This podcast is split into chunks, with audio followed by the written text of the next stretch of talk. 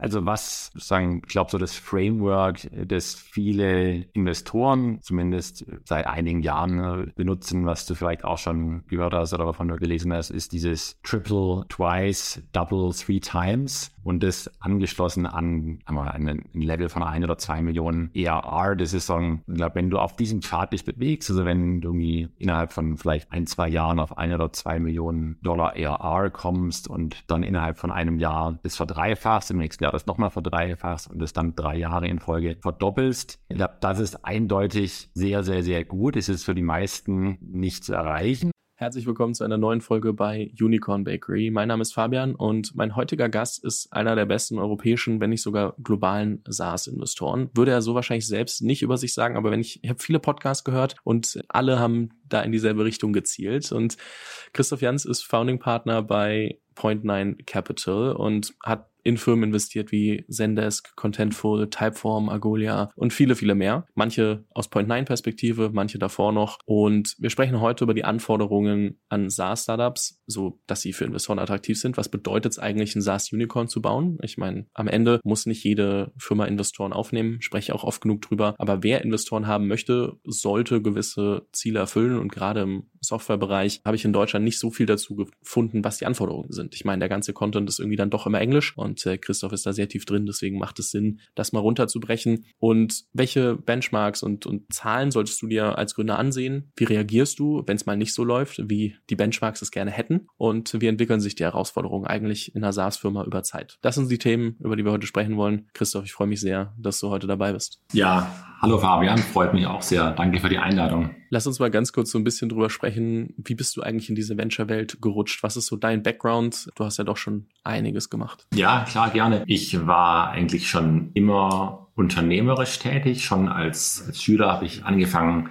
äh, mit Homecomputern zu handeln, dann später Software, Mail-Order-Versand aufgebaut. Zu einer Zeit, als es noch kein Internet gab. Ich glaube, du bist, äh, glaube ich, Anfang, Mitte 20, Fabian, wenn ich mich nicht 96 geboren. Ja, genau. Also das äh, sagen, du, du bist mit dem Internet wahrscheinlich aufgewachsen, aber zu der Zeit äh, wurde eben, man kann sich kaum vorstellen, jetzt ähm, Software vertrieben über 3,5 Zoll große Floppy Disks, die dann mit der Post verschickt wurden.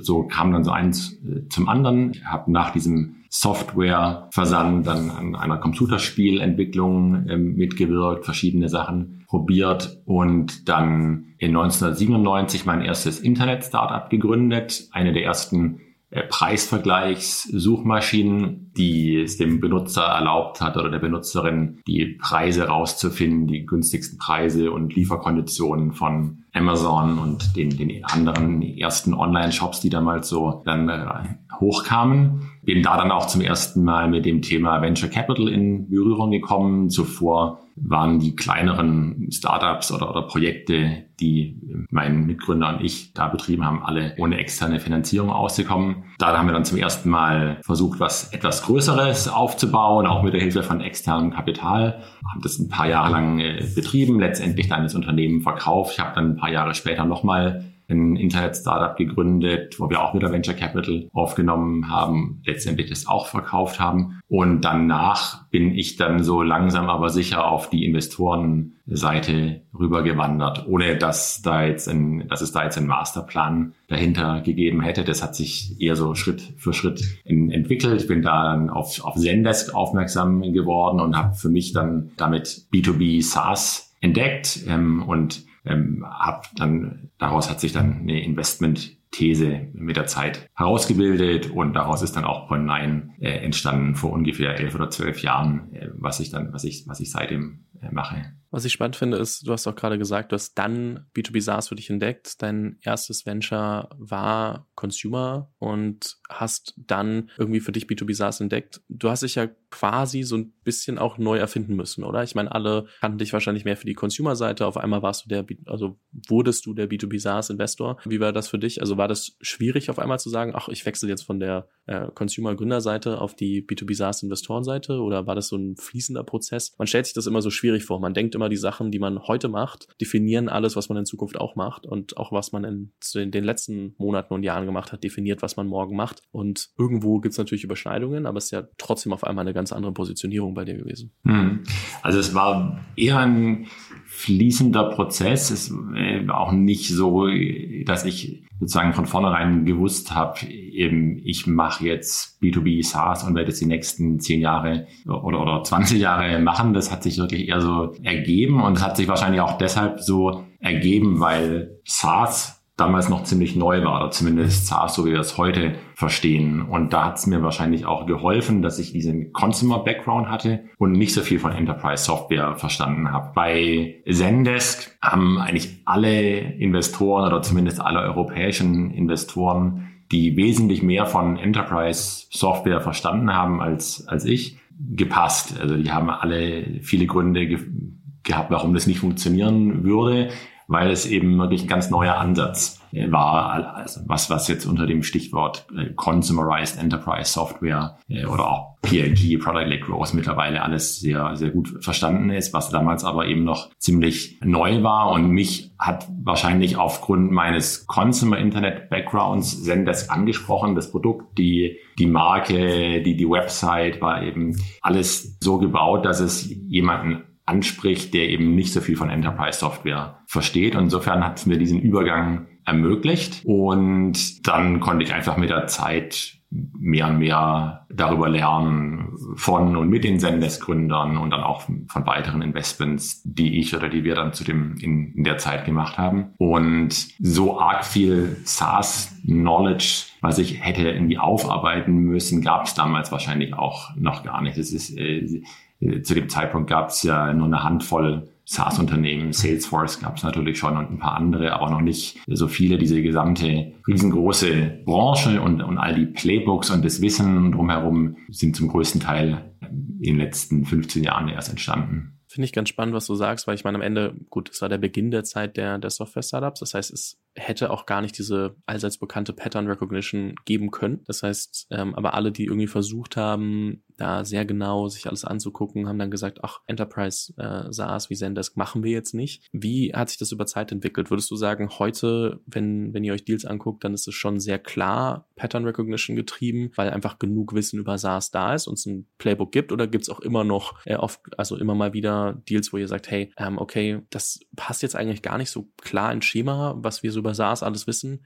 aber wir machen es trotzdem mal. Ja, ich glaube, das hängt von dem Stadium ab. Wenn du dir Startups anguckst, die wie Series B oder Series C oder noch später sind, ich glaube, da ist die Dynamik und auch die Metriken, auf die es ankommt und äh, all das ist, glaube ich, mittlerweile sehr gut verstanden. Es hat, hat einige Jahre gedauert, hat auch einige Jahre gedauert, bis die börsennotierten SaaS-Unternehmen dann hohe Bewertungen erzielt haben. Mittlerweile sind es im Moment wieder deutlich tiefer, können wir auch gerne drüber sprechen. Aber es gab ja von 2014 bis 2020 oder 2021 einen, äh, einen enormen äh, Boom, was SaaS im Allgemeinen angeht und auch SaaS-Unternehmen, die an der Börse notiert sind. Und ich glaube, in diesen Jahren hat sich's rumgesprochen, wie man, wie man SaaS-Companies anschaut und analysiert und was dann auch dazu geführt hat, dass wenn SaaS-Companies bestimmte Metriken äh, zeigen oder vielleicht bestimmte Patterns erfüllen, wie du angesprochen hast,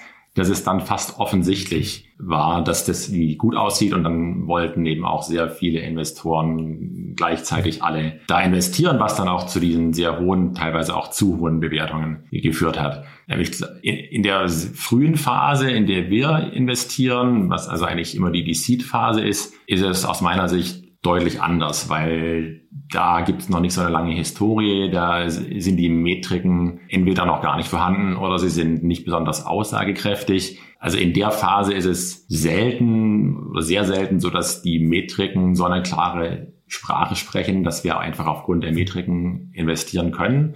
Äh, es gibt immer zahlreiche Fragen rund um den Product Market Fit, die Gründer oder das Gründerteam, den, den Markt, Wettbewerb. Und ähm, da ist es also selten, das ist wirklich, wirklich eindeutig. Das ist, das ist immer, fast immer kontrovers, was auch fast, man muss fast schon sagen, das ist eigentlich auch gut, dass es so ist, wenn es, wenn, wenn es offensichtlich wäre, dann wäre es wahrscheinlich zu offensichtlich für zu viele Leute, die dann das Gleiche machen würden. Also wir suchen eigentlich immer oder freuen uns immer besonders, wenn wir mit Gründerteams sprechen, die ein Produkt entwickelt haben für ein Problem, von dem vielleicht die meisten gar nicht wissen, dass es das überhaupt gibt, weil es in einer obskuren äh, Branche äh, ist äh, oder wirklich besondere Erfahrungen erfordert, dieses Problem überhaupt als solches zu identifizieren und dann lösen zu können. Was es dann vielleicht für uns erstmal schwieriger macht, das auch dann zu erkennen, aber was dem Team dann eben auch einen Wettbewerbsvorteil und einen Vorsprung gibt gegenüber anderen Playern. Und das finden wir eigentlich immer spannender als diese Märkte, auf die sich gleichzeitig ganz viele mit ähnlichen Lösungen stürzen. Gerade so ein bisschen überlegt, ob das, was so im SaaS passiert, dass man versucht, das Playbook so klar wie möglich zu haben und, und zu sagen, okay, das, das, das, das, das muss ich erreichen. Ob das quasi das neue Rocket Internet mäßige ist, dass ich sage, okay, ich nehme genau diesen Approach und versuche genau diesem Playbook zu folgen und ich nutze jetzt ein anderes Vertical. Und bei Rocket war es ja mehr so, okay, ich sehe genau das funktioniert, ich kopiere das eins zu eins und, und so versuche ich das auf ein anderes Vertical, auf eine andere Nische zu kopieren. Ob so dieses, äh, ob das die neue Form von, von Copycats ist, weil ich ja so ein klares Playbook versuche zu verfolgen, zumindest ja, manche, nicht alle, aber weil ich einfach, weiß nicht, der Gedanke kam mir gerade, ist wahrscheinlich irgendwie banal und, und wahrscheinlich auch nicht richtig, aber äh, muss ich gerade kurz irgendwie drüber nachdenken. Ja, ich, ich glaube,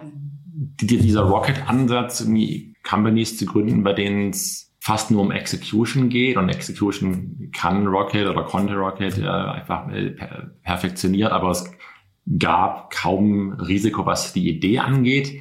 Ich, ich weiß nicht, ob das haben wir im SaaS-Bereich, glaube ich, noch nicht so viel gesehen. Vielleicht auch deshalb, weil das bei den Rocket Companies vor allem Ideen waren, die in, einem anderen Land schon bewiesen wurden und es dann darum ging, das in, nach, nach Deutschland zu bringen oder in andere Märkte zu bringen. Im SaaS-Bereich sind die meisten, nicht alle, aber die meisten Produkte ja, weltweit nutzbar, sodass dieser Ansatz vielleicht nicht so äh, relevant ist. Und wenn es darum geht, eine Idee von einem Vertical auf ein anderes zu übertragen, dann kann man es, glaube ich, nicht einfach so davon ausgehen, dass es wirklich so einfach ist. Ähm, und selbst wenn es relativ ähnliche Verticals sind, wie meinetwegen Rechtsanwälte und Steuerberater, ich glaube, die Anforderungen sind dann vielleicht doch unterschiedlicher, als man denkt, so dass wir zumindest, glaube ich, sowas noch nie Nee, also wir haben es noch nicht, noch, noch nicht in sowas investiert, wo wir gedacht haben, das ist einfach nur ein Copy and Paste äh, und man muss nur das Playbook äh, anwenden. Ich glaube, was, was gefährlich ist, wenn man sich so gerade die Halbzeit 2020, 2021 anguckt, wo alles quasi, ich sage jetzt mal, sowohl die Firmen hochgejubelt wurden, als auch Gründerdasein sehr, sehr, sehr einfach dargestellt wurde und, und als ob alles immer erfolgreich werden würde, dass man dann eben sich anschaut, okay, das ist das Playbook für SaaS, das wirkt dann wie ein reines Execution-Game, weil ich ja eigentlich, ich sehe nur die Zahlen, die ich erreichen muss. Ich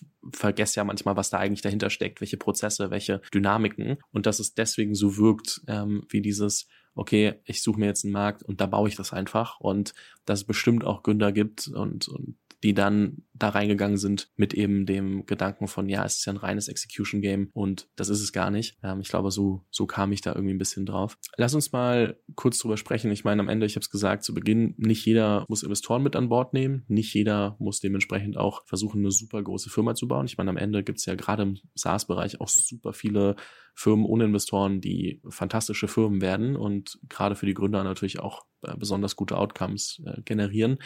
Wenn ich aber sage, ich will Investor mit an Bord nehmen und dementsprechend möchte ich oder muss ich ein Einhorn bauen heutzutage, ein Unicorn, ich glaube, drunter wird's äh, bei vielen Fondsgrößen, die wir da draußen sehen, für den Invest Investor nicht mehr so spannend. Was sind denn die Anforderungen an mich? Also was gehört dazu, wenn du das jetzt mal runterbrichst? Für mich als Gründer, worauf muss ich mich einstellen, wenn ich ein SaaS-Unicorn bauen möchte? Ich weiß, dass das viele Dimensionen hat, aber ich möchte die Frage trotzdem genauso plakativ stellen.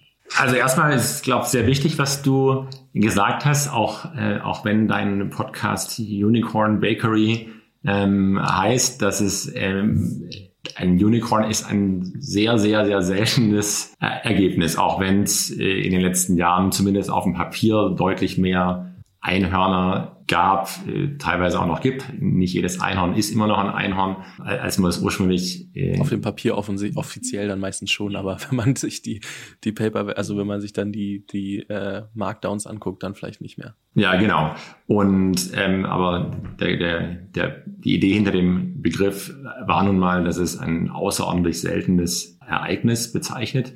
Und insofern muss man sich, glaube ich, darüber im Klaren sein, wenn man ein Startup gründet, dass zumindest von der Wahrscheinlichkeit her äh, die wirklich die Aussichten wirklich ein Unicorn zu gründen relativ gering sind. Natürlich sind Gründer optimistisch, vielleicht teilweise sogar irrational optimistisch und es ist auch gut so, weil sonst würde wahrscheinlich keiner dieses dieses Wagnis eingehen. Aber auf der anderen Seite, wie du auch gesagt hast, äh, gibt es eben auch ganz viele, und ich glaube, es wird auch so bleiben, und da wird auch noch mehr werden, profitable Software-Companies, die eben nicht diese Größe erreichen werden, aus verschiedenen Gründen, vielleicht weil sie in einem kleineren Markt unterwegs sind oder sich irgendwie nur eine Nische, äh, in den, vielleicht eine kleine Nische dominieren können, aber nie, nichts darüber hinauswachsen können. Also das wird sicher ja auf jeden Fall immer die, die, die Mehrzahl der Unternehmen sein. Und ich glaube, es ist schon wichtig, dass man sich als Gründer darüber klar wird, was eigentlich das Ziel ist. Und sollte eigentlich nur dann Venture Capital aufnehmen, wenn man auch wirklich eine gute Chance sieht, eine sehr große Company zu bauen, weil sonst auch die Interessen äh, nicht gleichgerichtet sind mit den Investoren und weil es da auch nicht so viel Sinn macht, wenn ich vielleicht davon ausgehe, dass das bestmögliche Outcome in diesem Markt vielleicht ein Unternehmen ist, das 10, 20, 50 Millionen wert ist, dann ist es dann ein, ein fantastisches Ergebnis, wenn die Anteile zum größten Teil bei den Gründern liegen. Wenn Gründer in einem Markt unterwegs sind, bei dem das bestmögliche Ergebnis vielleicht ein Unternehmen ist, das dann am Ende mal 10, 20 oder 50 Millionen Euro wert ist, dann ist es eben ein fantastisches Ergebnis, wenn es eine, ein gebootstrapptes Unternehmen ist und die, die Gründer vielleicht mit Business Angels zusammen die, die Anteile halten. Aber wenn es das Unternehmen 10 oder 20 Millionen Euro aufgenommen hat, um da hinzukommen und dann vielleicht ein Großteil der Anteile bei Investoren liegen oder Investoren Liquidationspräferenzen haben, dann ist, wird es am Ende natürlich auch für die Gründer weniger attraktiv. Das heißt natürlich nicht, dass jedes Startup das Venture Capital aufnimmt und das Ziel hat, ein Unicorn zu werden, das dann auch wird. Und das ist natürlich auch Teil des Geschäftsmodells von Investoren, dass es nur ein geringer Anteil wirklich dann schafft. Und man versucht dann natürlich bei allen anderen auch das Bestmögliche noch rauszumachen. Aber ich glaube, so die, die Message ist, dass ich als Gründer nur dann viel Kapital aufnehmen würde, wenn ich auch wirklich davon überzeugt bin, dass es dann eine große Opportunity gibt und dass ich das auch wirklich äh, versuchen will. Äh, ganz kurz zu dem Punkt, weil du gesagt hast, meine, mein Podcast heißt ja Unicorn Bakery und äh, trotzdem ist ein seltenes Outcome. Ich habe den tatsächlich genau deswegen gewählt, weil viele Leute gerade in 2020, 2021 unbedingt irgendwie Unicorns bauen wollten. Für viele es aber gar nicht sinnvoll ist und ich gesagt habe, okay, ich nenne das Unicorn Bakery, aber ich spreche auch immer wieder drüber, dass das nicht für jeden das Ziel sein sollte und dass jeder für sich eine bewusste Entscheidung treffen sollte, will ich das überhaupt oder will ich das nicht, um das eben dann aufzugleisen. Aber wie das mit mit, mit äh, Branding manchmal so ist. Man muss die Leute erstmal catchen, um ihnen dann irgendwie die Details beibringen zu können oder über die Details sprechen zu können und die Augen öffnen. Und habe dann aber auch gesagt, okay, und gleichzeitig gibt's halt so viele verschiedene Wege. Ich meine, jede Firma, die so groß geworden ist, hat ein paar Sachen anders gemacht. Deswegen dann der Bakery-Part. Also du hast vollkommen recht. Äh, super seltenes Ergebnis. Ähm, auch wenn viele danach streben und viele danach streben, die es vielleicht nicht tun sollten. Das ist nur mal kurze, kurze Mini-Backstory. Bezüglich einer, also meines SaaS-Unternehmens, das ich baue, also nicht ich, sondern ja, vielleicht jeder Hörer da draußen. Wir haben gerade schon so ein bisschen über, über Daten getrieben und, und es gibt jetzt einfach die Daten und es gibt die Benchmarks, was man sich anschauen kann ab einer späteren Phase.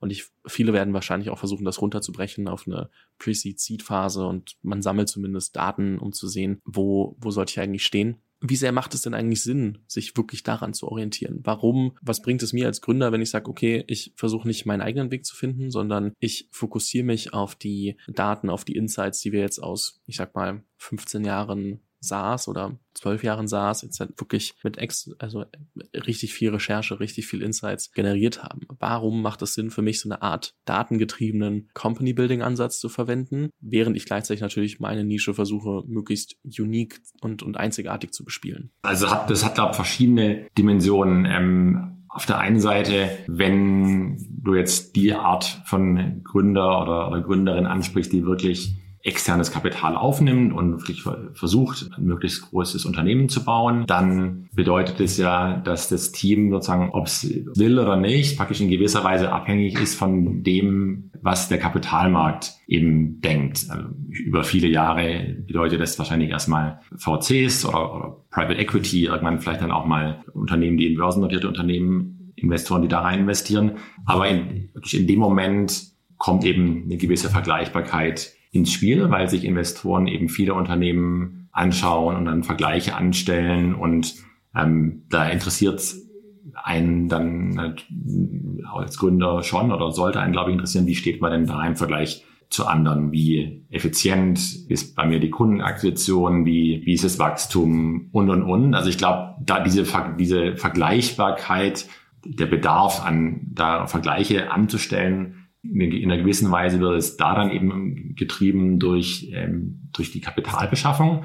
Äh, ich glaube aber auch, dass völlig unabhängig davon, selbst wenn Kapitalaufnahme und VCs gar kein Thema sind, das natürlich als Gründer super interessant ist, zu verstehen, wie genau das eigene Business funktioniert, was sind die wirklich die, die Treiber in dem, in dem Funnel und bei der Retention, weil das einfach darüber entscheidet, wie erfolgreich und profitabel das Unternehmen am Ende ist und man ja auch, wenn man sich es ganz genau anschaut, guckt, wo wo es eben vielleicht hapert oder wo die größten Verbesserungspotenziale sind. Und da wiederum helfen dann natürlich Benchmarks mit anderen, um überhaupt mal ein Gefühl dafür zu bekommen, was ist denn irgendwie eine gute Conversion Rate oder was ist ein akzeptabler Churn oder was ist eine gute Pipeline Conversion und alles ist natürlich immer von vielen Faktoren abhängig und oft dann auch individuell. Insofern ist es auch nicht so, dass die Zahlen einem dann irgendwie automatisch die richtigen Antworten geben. Es hängt einfach immer von dem gesamten Bild ab. Aber die Zahlen sind eben zumindest ein wertvoller Input für die, äh, für diese Überlegungen. Welche sind denn die wichtigsten Zahlen, die ich mir als SaaS-Firma regelmäßig vor Augen führen sollte und von denen aus ich vielleicht erstmal ableite, wo ich denn eigentlich gerade auf meinem Weg stehe? Unterscheidet sich sehr stark abhängig von dem, von dem Stadium. Und wenn du dir so die Reise anschaust von einer ganz frühen Phase, immer wegen Pre-Seed über Seed bis hin dann zu einer Series A Phase und Wachstumsphase, Series B und so weiter, bis hin zu Pre-IPO oder äh, Börsen, letztendlich an börsennotierten Unternehmen, äh, wird das natürlich immer zahlengetriebener. Es kommen immer mehr äh, Metriken hinzu oder die Metriken ändern sich auch. Letztendlich äh, geht es bei SaaS darum, Kunden zu einem äh, Bruchteil ihres Lifetime Values zu akquirieren. Das ist letztendlich in gewisser Weise, kannst du ja sagen, dass das Produkt von einer SaaS-Company, mit der das Unternehmen Geld macht, auch wenn das ist vielleicht die Analogie nicht ganz, nicht ganz perfekt ist, aber letztendlich ist es einer der, ist es der Haupttreiber, was, was ähm, kostet es mich in Kunden zu akquirieren und wie lang kann ich den dann halten und wie viel Gross Profit liefert der mir. Am Anfang werden das aber nicht die wichtigsten Treiber sein, ähm, auch in der Phase, in der wir mit Unternehmen arbeiten, da dreht sich um eher um, um Leading Indicators, die dann auf so, die dann auf Product Market Fit hin, hindeuten, wie kann alles Mögliche sein von die, das Aktivitätsmuster der User oder NPS oder Pipeline. Also es hängt sehr, hängt sehr stark von der, von der Phase ab. Was sind im, im SaaS die klarsten Anzeichen für Product Market Fit? Also du hast jetzt drei mögliche Indikatoren gezeigt, aber was sind so verschiedene Szenarien, wo du sagst, okay, diese Firma hat es auf jeden Fall und äh, jetzt ist es da wirklich Öl ins Feuer gießen und gucken, wie groß wird? Also es, es gibt, glaube ich, einige Zahlen, die kann ich die gleich gerne, oder Metriken, kann ich gleich sagen, was ich damit meine bei denen es mir dann wirklich völlig eindeutig ist, die dann aber allerdings auch erst dir das relativ spät signalisieren. Also wenn ein äh, Unternehmen starkes organisches Wachstum hat, ähm, das, das Produkt sich wirklich rum, selber, sich selber vermarktet und vertreibt, wirklich, weil die, weil die Kunden so begeistert sind und es sich rumspricht, äh, und dazu äh, noch ein sehr geringer Churn hat und am besten die Kunden mit der Zeit immer mehr zahlen. Das sind natürlich alles sehr starke Indikatoren von einem Product Market Fit. Aber wirklich der Zeitpunkt, wenn diese, Fakt, diese Metriken dann alle auf grün stehen, ist eben relativ spät. Da weißt du es dann irgendwie auch schon. Da merkst du dann irgendwie auch schon, dass du Product Market Fit hast. Also uns geht es eigentlich dann drüber drum und auch Gründern, glaube ich, eher so frühe Indikatoren zu finden, bei denen es dann vielleicht noch ein höheres Maß an, ähm, an Unsicherheit gibt, die aber eben zumindest schon mal darauf hindeuten, dass man auf dem auf dem richtigen, auf dem richtigen Weg ist. Wenn, wenn man mit geringer, mit erstmal am Anfang mit einer geringen Anzahl von Kunden oder potenziellen Kunden zu tun hat, dann ist einfach die Anzahl der Datenpunkte auch teilweise zu klein, als dass es wirklich jetzt äh, statistisch eindeutig signifikant ist, aber eben auch qualitative Faktoren können dann da zumindest ein gewisses Gefühl dafür geben. Es gibt da diese klassische, oder es gibt verschiedene ähm, Ansätze dazu, den Product Market Fit messbar zu machen. Ich glaube, es gibt keine objektiv anerkannte Definition, aber eine bekannte Frage äh, von Sean Ellis, einem, der darüber viel beschrieben hat, so ein Growth Hacker aus den USA, ist, äh, wenn du deine Kunden fragst, wie schlimm fändest du es, wenn unser Produkt aufhören würde zu existieren? Und wenn dann ein bestimmter Prozentsatz, ich glaube mindestens 40 Prozent dann antworten, das finde ich schlimm oder sehr schlimm, dann ist es ein Indikator. Ich bin mir nicht sicher, ob das, wie, wie solide die Wissenschaft dahinter ist. Ich glaube, das sind eher äh, Erfahrungen oder, oder Daumenregeln. Also insofern würde ich mich da nicht an einem bestimmten Prozentsatz festmachen. Aber wenn dir kein einziger Kunde sagt, dass es wirklich schlimm wäre, wenn dein Produkt aufhören würde zu existieren, dann bedeutet es wahrscheinlich, dass du keinen besonders starken äh, Product Market Fit hast oder dass zumindest das Produkt auch leicht durch Alternativen ersetzbar ist. Ja, ich glaube, das ist auch super wichtig, ne, zu verstehen, dass ich jetzt nicht alles nur versuche, auf diese eine Metrik auszulegen und zu sagen, okay, wenn ich da hinkomme, dann hab ich's geknackt, sondern dass es halt schon auch, es ist halt nicht schwarz-weiß. Es gibt halt Graustufen und deswegen auch die Frage dazu, so wie lange sollte ich denn ausprobieren, Product Market Fit zu finden und wann wird's auch zu lang? Ich meine, es ist auch Graustufen. Es gibt da keine klare definitive Antwort, aber wann muss ich vielleicht auch verstehen, dass ich gerade überhaupt, also einfach nicht dahin komme, Product Market Fit zu finden? Hm.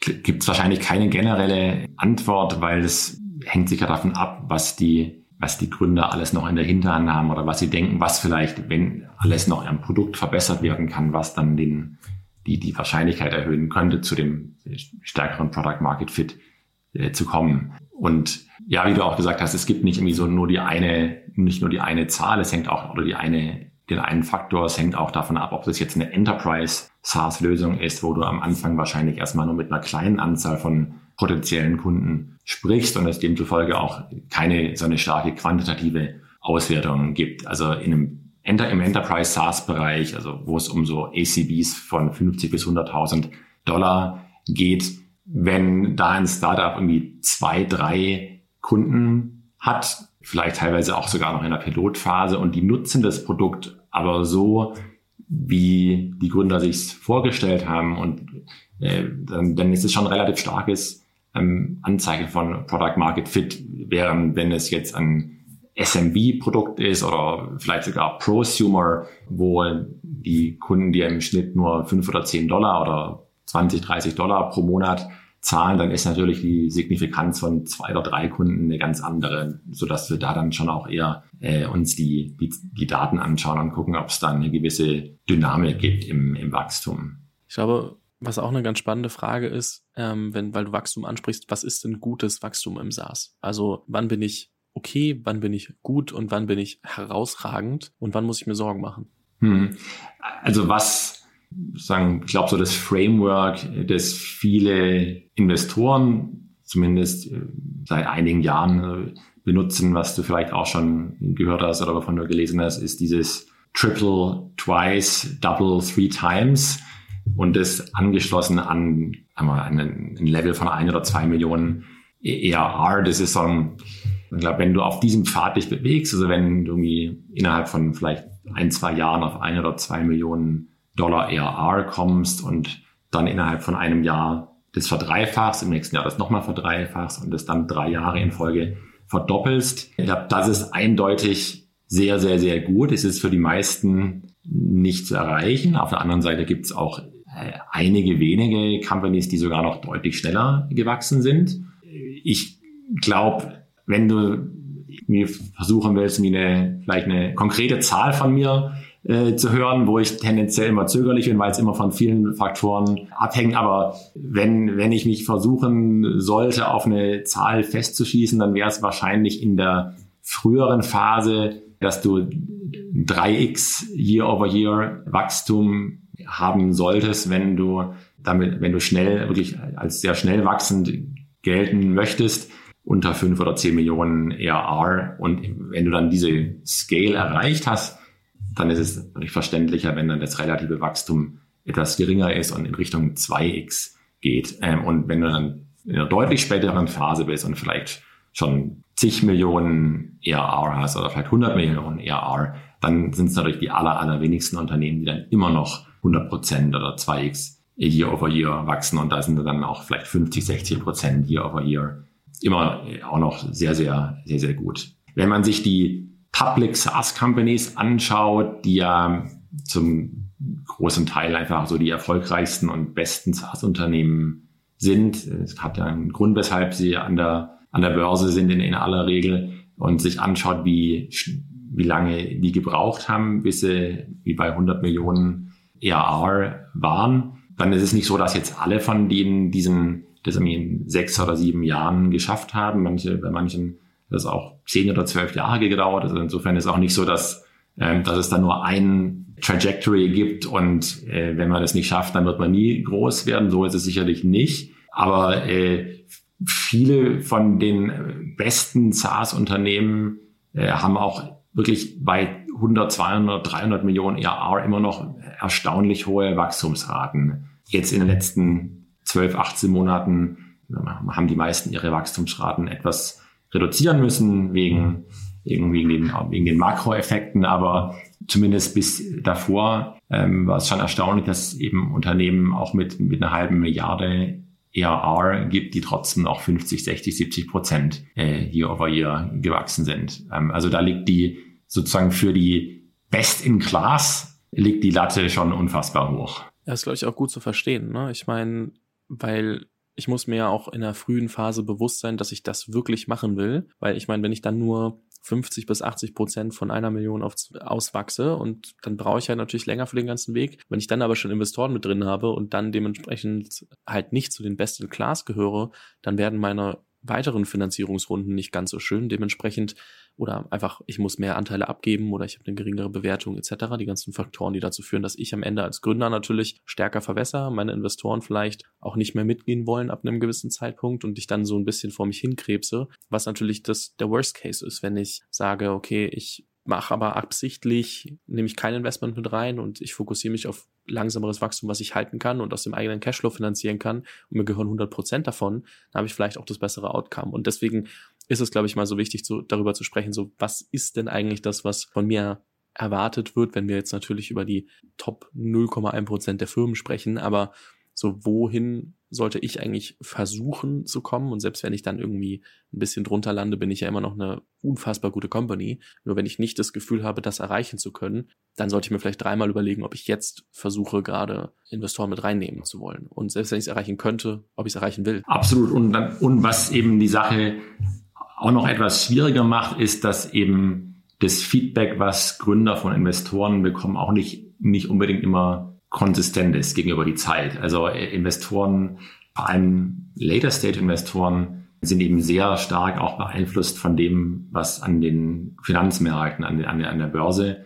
äh, passiert. Und das hast du ja daran gesehen, dass bis vor ungefähr eineinhalb Jahren, äh, Ende 2021, die, die Zeichen extrem stark auf äh, Wachstum, Wachstum, Wachstum standen und äh, vielleicht nicht um jeden Preis, aber beinahe um jeden Preis. Und das hat sich dann innerhalb von Wochen oder wenigen Wochen oder Monaten Anfang letzten Jahres komplett gedreht. Insofern ist es, eine, ist es nicht so einfach auf der einen Seite sagen, das zu berücksichtigen, was Investoren wollen oder fordern, aber andererseits eben auch seinen eigenen Weg zu gehen, in dem Wissen, dass sich das, was Investoren sagen, auch relativ schnell mal ändern kann. Das stimmt. Äh, die Anforderungen haben sich drastisch geändert von Wachstum um jeden Preis auf bitte schau ganz genau, dass du möglichst Unit Economic profitabel wächst und dann können wir weiter gucken. Ja, und ich glaube, Investoren neigen eben dazu, in beide Richtungen zu übertreiben. Äh, sowohl was das Wachstum um jeden Preis angeht vor eineinhalb Jahren und die Bewertungen, die es da teilweise gab mit 100 mal ERR und auf der anderen Seite jetzt glaube ich, dass es das Pendel zu stark schon in die andere, in die andere Richtung geht und die Wahrheit liegt wahrscheinlich irgendwo in der Mitte.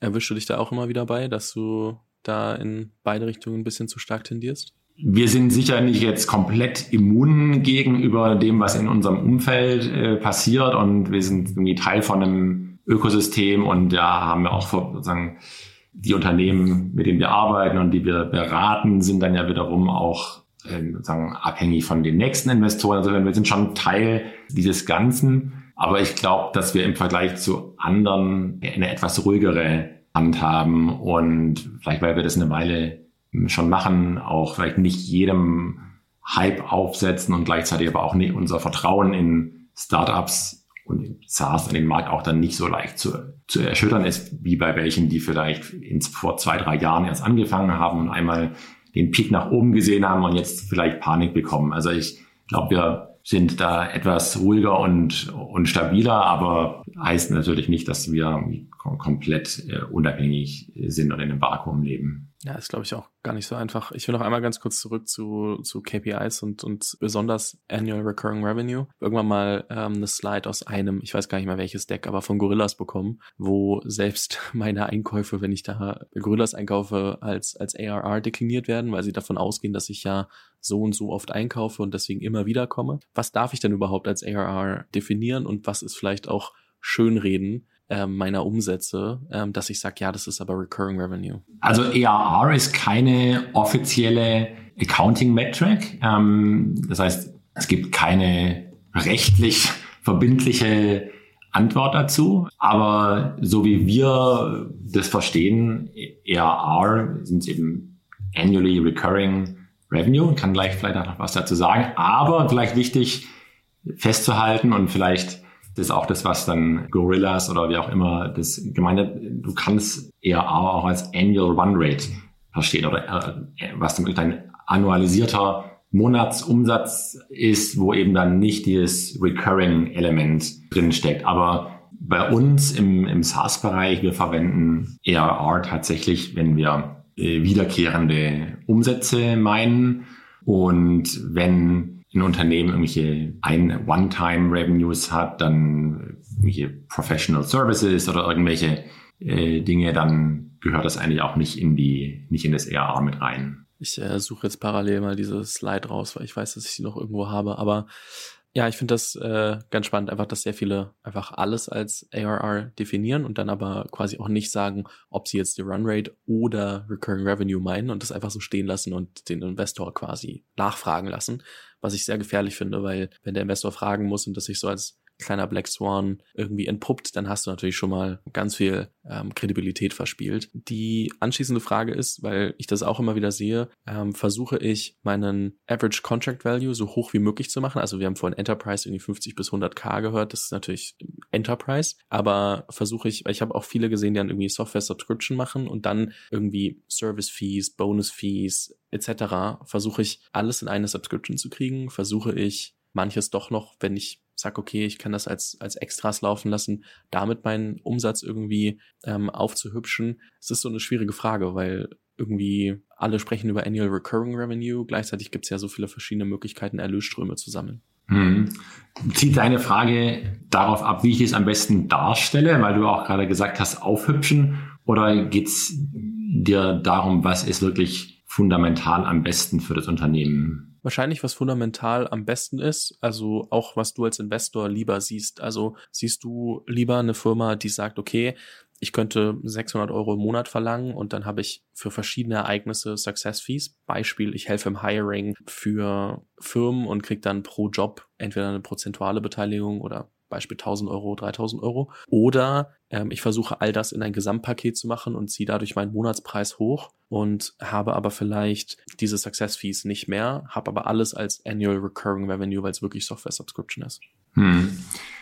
Also ich, es hängt, glaube ich, davon ab, was die konkreten Trade-offs sind. Also es ist natürlich ein, in, in, es besteht also ein, ein Wert in dieser Predictability. Ähm, also äh, dass du Kunden hast, die einfach einen festen Preis pro Monat oder pro Jahr zahlen. Aber wenn es so ist, dass du wirklich vielleicht deutlich mehr verlangen könntest, wenn es eben meinetwegen ein geringerer Flat äh, Price ist und dann äh, meinetwegen eine Usage-basierte Komponente, die dann aber, äh, die zwar dann äh, schwankt, aber insgesamt eben deutlich mehr ist, dann ist es natürlich nicht ganz klar, was besser ist. Ähm, und ich glaube, das, das hängt dann wirklich von den, von den Details ab. Also wie viel kann ich vielleicht mehr verlangen, wenn das, wenn ich ein äh, Pre-Commitment von den Kunden verlange ähm, und vielleicht wie sicher bin ich mir dann auch selber, dass ich zwar die Predictability nicht in dem Vertrag habe, aber tatsächlich weiß ich, dass es eben, dass,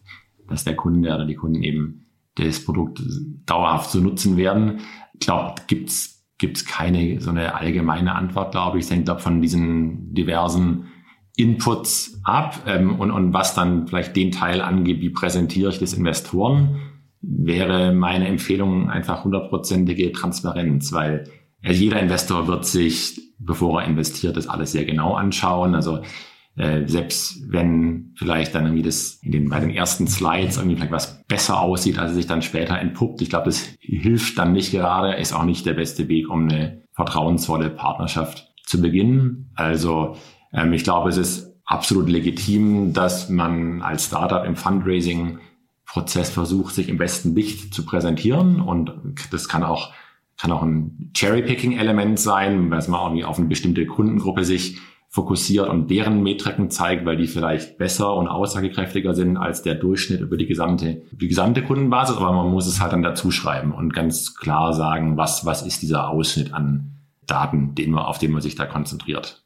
Ich glaube, was wichtig ist, ähm, weil du es gesagt hast, es kann auch Sinn machen, eine geringere Commitment-Fee für SaaS zu haben und dann andere Payment Terms, wenn irgendwas anderes passiert. Über Zeit lerne ich natürlich auch mit mehr und mehr Kunden, was ist denn der Durchschnitt, was kann ich denn dann, dann kann ich ja auch diese Predictability auch wirklich mit reinbringen. Das ist natürlich in der Pre-Seed und Seed-Phase wahrscheinlich relativ schwer zu kommunizieren, wenn du sagst, okay, wir glauben, dass X passiert, wenn du es nicht nachweisen kannst, aber in der Series B ist es dann ja wieder was ganz anderes. Also es ist eine Anfangsunsicherheit, die sich ergibt und dadurch, dass immer alle nur über Annual Recurring Revenue reden, denkt man halt so, oh Gott, kann ich das jetzt überhaupt machen? Aber also ich meine, im Enterprise ist es sowieso relativ normal, dass dann Service Setup Fees etc. dabei sind. Ich meine, wenn wir uns SAP angucken, ist da bis heute ein Riesenteil einfach Implementation ähm, und auch Salesforce mit den Partnern etc. ist ja auch äh, ein Riesenthema. Aber klar, ähm, das muss man dann eben schauen und muss dann einfach auch klar kommunizieren können, warum man glaubt, dass das das bessere Modell ist.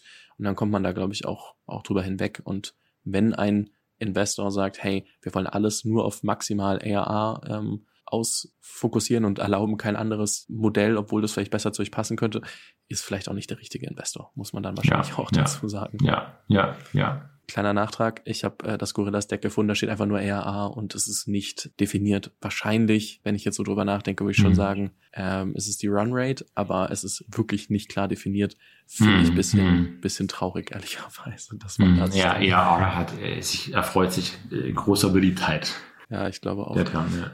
Lass uns mal noch ein bisschen über Point 9 sprechen, weil ich meine, auf der einen Seite, ich habe relativ lange gebraucht, irgendwann mal an euch ranzukommen. Also ich habe selten irgendwie Kontaktpunkte mit euch gehabt, weil ihr gar nicht so überpräsent seid. Ihr seid ein relativ kleines Team, ihr seid sehr fokussiert, ihr seid ganz klar, was ihr macht. Also SaaS, Seed Stage in den meisten Fällen und dann mit einem Commitment auf die, auf die Series A auch. Und es gibt also bei euch irgendwie, was ich sehr spannend finde, ihr habt eine unfassbar klare Positionierung, ihr wisst ganz genau, was ihr macht und drumherum versucht ihr das nicht so viel aufzubauschen wie vielleicht andere. Ähm, und da meine ich jetzt nicht nur die deutsche Szene, sondern insgesamt gibt es ja sehr viele, die dann, ach, wir machen hier noch und wir machen da noch und ach ja, wir sind auf einmal irgendwie 50 Leute.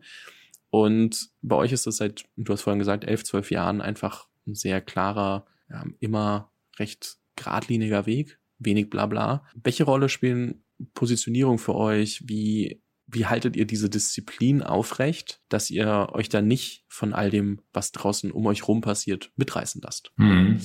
Ja, also es ist, äh, es ist, könnte man vielleicht sagen, aufgrund der Dynamik dieses Venture Capital Geschäftsmodells verlockend, sehr viel äh, zu probieren und zu tun, weil eben ähm, die, ja, die, es ist eine, die Returns sind äh, Power Law driven und ja, Entschuldigung für die vielen Anglizismen. Ich fände da teilweise die deutschen Wörter nicht so nicht so schnell ein, weil wir auch im Team und sonst überall Englisch sprechen. Ähm, aber das führt eben zu einer äh, dazu, dass, dass es leicht ist, so einer FOMO, Fear of Missing Out zu verfallen, weil eben einfach die, die es verlockend ist, in mehr in Unternehmen zu investieren, weil vielleicht ist dann ja das eine das dabei, was wahnsinnig groß wird und dann uns den riesen, riesen Return beschert, selbst wenn vielleicht viele andere Unternehmen nicht funktionieren. Insofern, ich glaube, das ist sicher eine, eine, eine Versuchung, ähm, der wir aber, glaube ich, gut widerstehen, weil wir eben unseren eigenen Weg gefunden haben.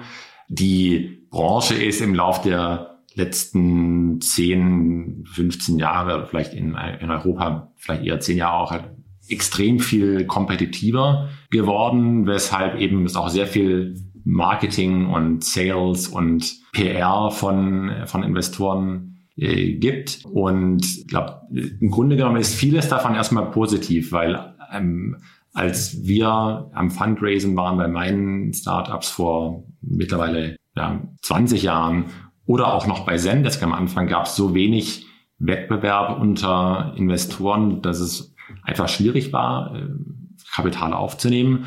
Und erst der Wettbewerbsdruck hat auch, glaube ich, dazu geführt, dass sich manche Verhaltensweisen von Investoren, die vielleicht nicht so schön waren vor 20, 30 Jahren, verbessert haben. Also ich glaube, das ist erstmal aus Gründersicht sehr positiv, dass es so viel Wettbewerb gibt ähm, und dass auch Investoren viel mehr sich jetzt bemühen, wirklich Mehrwert zu liefern und sich auch darüber bewusst sind, dass Gründer äh, bevor sie sich für eine Partnerschaft entschließen, Referenzen einholen wollen. Also ich glaube, das ist im Großen und Ganzen alles erstmal positiv zu beurteilen, aber es als Nebeneffekt davon ist halt irgendwie einfach sehr viel Neues und Aktivität und jeder hat dann gleich noch einen Angel Fund und noch ein, ein Scout-Programm und äh, diverse Aktivitäten und Plattformteams und und und. Also äh, ich glaube, man kann da sehr viel machen. Manches funktioniert davon wahrscheinlich auch, aber wir versuchen eben weiterhin sehr stark uns auf den Kern der Arbeit zu konzentrieren und der besteht eben für uns darin, im All, also was den größten Teil unserer Zeit geht, wirklich mit unseren Portfoliounternehmen äh, zu arbeiten, damit möglichst viele von denen erfolgreich sind und eben weiterhin gute Investments auch zu finden. Und in dem Moment, wo wir jetzt eine größere Organisation aufbauen würden, wäre das Modell vielleicht auf der einen Seite besser skalierbar, aber auf der anderen Seite hätten wir halt immer weniger Zeit, wirklich selber die Arbeit zu machen und würden immer mehr Zeit damit verbringen, Leute einzustellen und zu managen. Insofern sind wir uns darüber im Klaren, dass so wie wir das machen, das nicht skalierbar ist. Also wir können dann nicht jetzt mal kurz oder auch mittelfristig irgendwie zehnmal so viele Leute sein oder zehnmal so viele Investments sein, aber das ist auch gar nicht unbedingt das, oder es ist, ist nicht das Ziel und auch nicht, auch nicht der Anspruch. Ich meine, es gibt super viele neue Solo-GPs, Microfunds etc., also immer neue Leute, die auch in diese ganze, ganze Venture-Welt strömen und auch das neue Beraterdasein ist jetzt, man will möglichst früh nach dem Studium zum VC. Was würdest du sagen, braucht's, um in der VC-Welt wirklich langfristig bestehen zu können und erfolgreich zu werden? Also ich, ich kenne einige oder viele sehr gute Solo-GPs, unter anderem auch äh, Leute, die, ähm, die, die ihre Karriere bei Point9 angefangen haben oder zumindest einige Jahre bei uns waren oder auch bei anderen VCs ausgestiegen sind und sich dann mit, als Solo-GP selbstständig gemacht haben. Also gegen dieses Modell spricht, glaube ich, zunächst mal gar nichts, aber vielleicht war es in den letzten Jahren teilweise etwas zu leicht, äh, einen Solo-GP-Fonds aufzulegen, weil es einfach so unglaublich viel Geld in dem Markt gab und vermutlich führt es dazu, dass da auch nicht unbedingt jeder weitermachen wird, weil halt das, das Geschäft in den letzten Jahren, also bis sagen dieser Downturn vor etwas über einem Jahr begann, wahrscheinlich ein Tick zu leicht war. Also zumindest auf dem Papier hat eben jedes Investment oder sehr viele Investments nach relativ kurzer Zeit dann eine höhere Bewertung gehabt, was aber noch nicht unbedingt letztendlich dann so aussagekräftig war, wie, wie wir jetzt wissen. Ich glaube, ich, weil du hast gerade gemeint, na, direkt nach dem Studium äh, Investor werden. Also ich glaube, also direkt nach dem Studium einen eigenen Fonds auflegen, ist, glaube ich, nicht so eine, nicht so eine gute Idee. Also als, als ersten Einstiegsjobs würde ich das nicht unbedingt empfehlen, weil ich meine schon eher in äh, dann als Analyst oder so zum VC zu gehen, aber statt in die Beratung zu gehen, einfach zum zum VC zu gehen. Ja, ja, ich ähm, ich ich, das ist, glaube ich, kein schlechter, das ist, glaube ich, keine, kein schlechter Weg. Ich glaube, man lernt da ähm, relativ oder hat die Chance, relativ schnell, relativ viel zu sehen und auch zu lernen, wenn man da bei einem interessanten Fonds ist und ha, spricht ständig mit interessanten Gründerinnen und Gründern und bekommt, glaube ich, sehr schnell Einblicke in das Startup-Ökosystem. Also hängt, hängt sich natürlich von dem Individuum ab, was der oder die äh, möchte. Aber für jemanden, der irgendwie an Tech und Startups interessiert ist und vielleicht irgendwann mal ein Startup selber gründen möchte oder bei einem Startup äh, sich bewerben will oder aber auch weiterhin dann Investor bleiben will, ist es, glaube ich, ein guter Einstieg.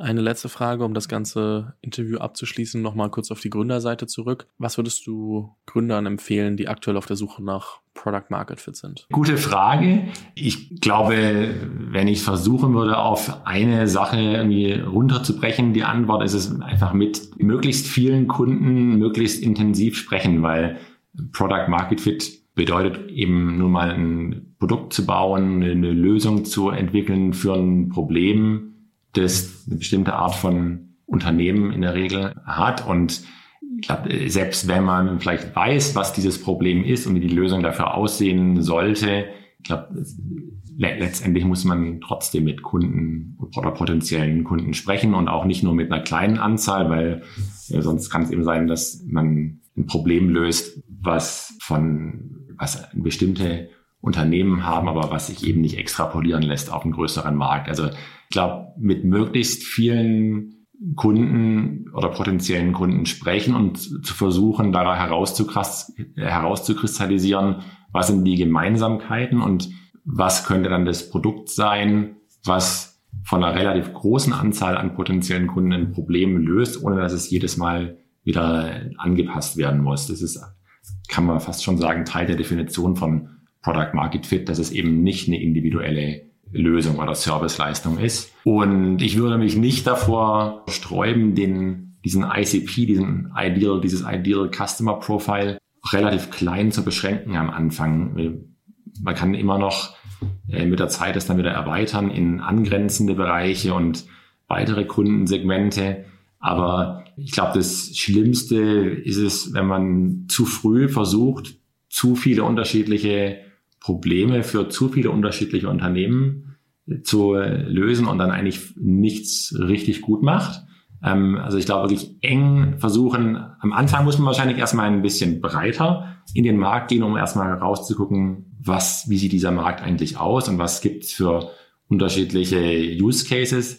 Aber wenn dann so das Vertrauen wächst, wo wirklich die, was wirklich der Use Case ist, den man adressieren will, dann ist es in aller Regel gut, ähm, sich wirklich darauf zu konzentrieren und dann ein klares einem ICP zu entwickeln und dann auch ähm, Kunden äh, Nein zu sagen, die nicht in diesem ICP sind, um sich nicht, um sich nicht zu verzetteln. Christoph, es hat mir sehr viel Spaß gemacht. Vielen lieben Dank. Ich bin mir sehr sicher, dass wenn ich darf, ich dich äh, auf jeden Fall nochmal einladen werde. Das ist, äh, glaube ich, sehr aufschlussreich und da gibt es noch viele, viele Themen, die wir eigentlich besprechen könnten. Ich verlinke auf jeden Fall Point 9 keine Frage. Ich verlinke dein Medium, weil du unfassbar viele Artikel gerade zu den ganzen SaaS-Themen einfach ähm, veröffentlicht hast und geschrieben hast, die sehr, sehr klar sind in den Strukturen, so dass ich als Gründer einfach recht schnell sehe, okay, was bedeutet das jetzt eigentlich alles? Und ähm, wir können die Sachen hier nur zum Teil anreißen. Ähm, sehr beliebt bei euch äh, zum Beispiel aber auch die SaaS Napkin, also wo ich sehe, okay, in welchen Phasen anhand von sehr vielen Finanzierungsrunden, was ist denn eigentlich gerade Stand der Dinge, Metriken, da kommt bestimmt auch irgendwann nochmal eine 2023 Version.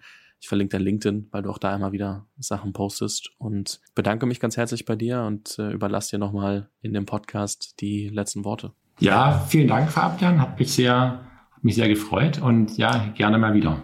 Danke dir. Danke dir. Vielen Dank fürs Zuhören. Falls dir diese Folge gefallen hat, dann musst du auf jeden Fall mal den Unicorn Bakery WhatsApp Newsletter auschecken. Dort bekommst du ein bis zweimal die Woche von mir äh, entweder eine persönliche Sprachnotiz oder eine Content-Empfehlung, Blogpost, Video etc. für Dinge, die du als Gründer unbedingt wissen, lesen, hören musst. Am einfachsten ist es, du klickst auf den Link in der Beschreibung und meldest dich an. Ansonsten kannst du auch auf jungunternehmerpodcast.com slash newsletter gehen.